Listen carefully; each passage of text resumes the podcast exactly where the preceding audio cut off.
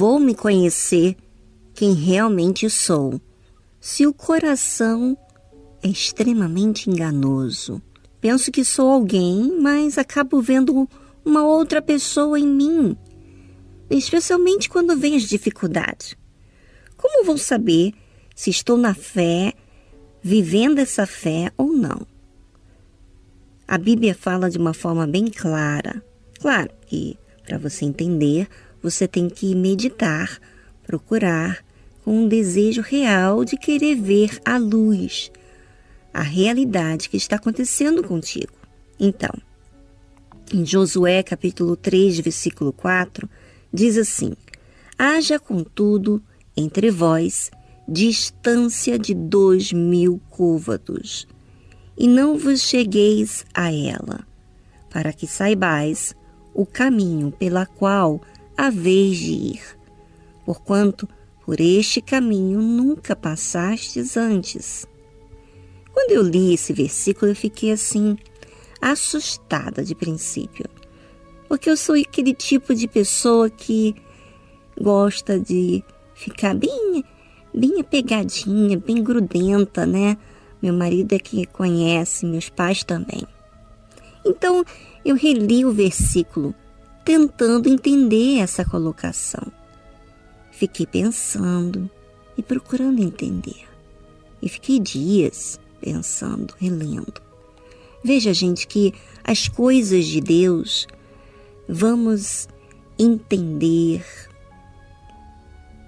quando procuramos, quando nos interessamos. E isso faz a gente insistir, reler, querer saber.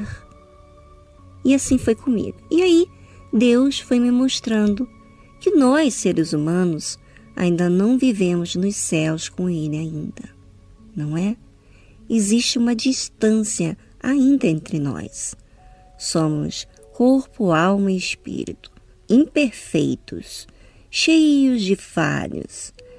Não temos ainda o corpo glorificado como do Senhor Jesus. Porém, para nos conhecer melhor sobre quem realmente somos, essa distância entre nós e a arca da aliança, vamos dizer assim, entre nós e os céus.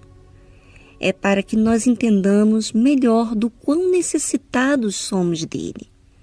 E para isso precisamos entender a nossa fragilidade, os nossos pecados e falhas.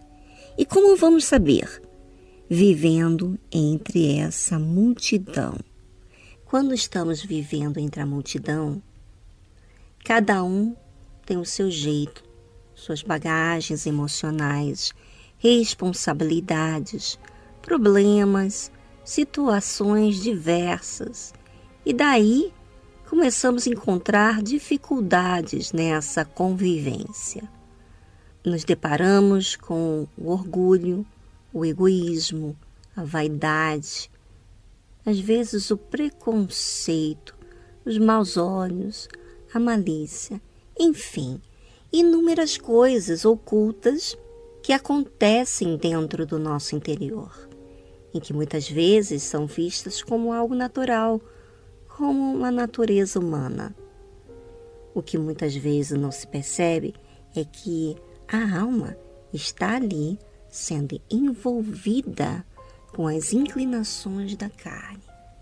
Se você não se assistir, você certamente vai usar essa fé emotiva, você vai relevar os seus erros de forma natural e não vai te incomodar, porque a fé emotiva sempre dá aquela desculpa e ameniza a situação. Mas para você que conhece a Deus, tem a percepção, tem um Espírito Santo que guia a verdade e incomoda a gente. Então, se percebe que esses sentimentos estão comprometendo a sua salvação.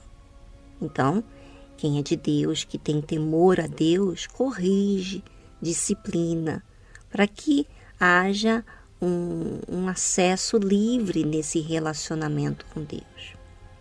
E custe o que custar.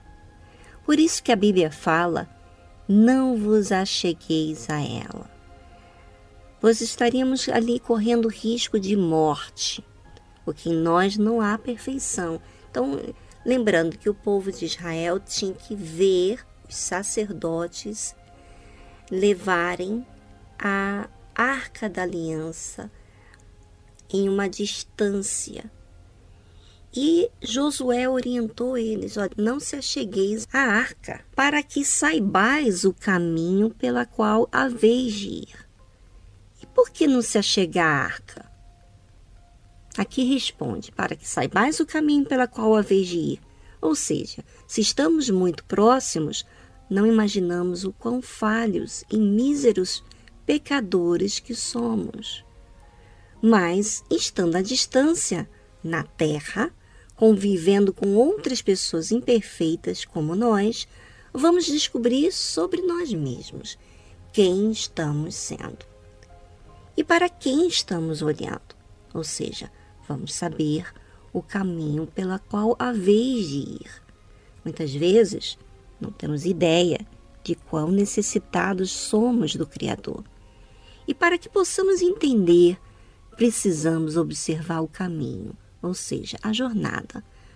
Como é a minha conduta, minha vontade, minhas inclinações, observando então o caminho e partindo atrás da arca da aliança, quer dizer, falando em nossa linguagem atual, olhando para Deus, partindo atrás da sua direção, colocando o nosso foco a Ele.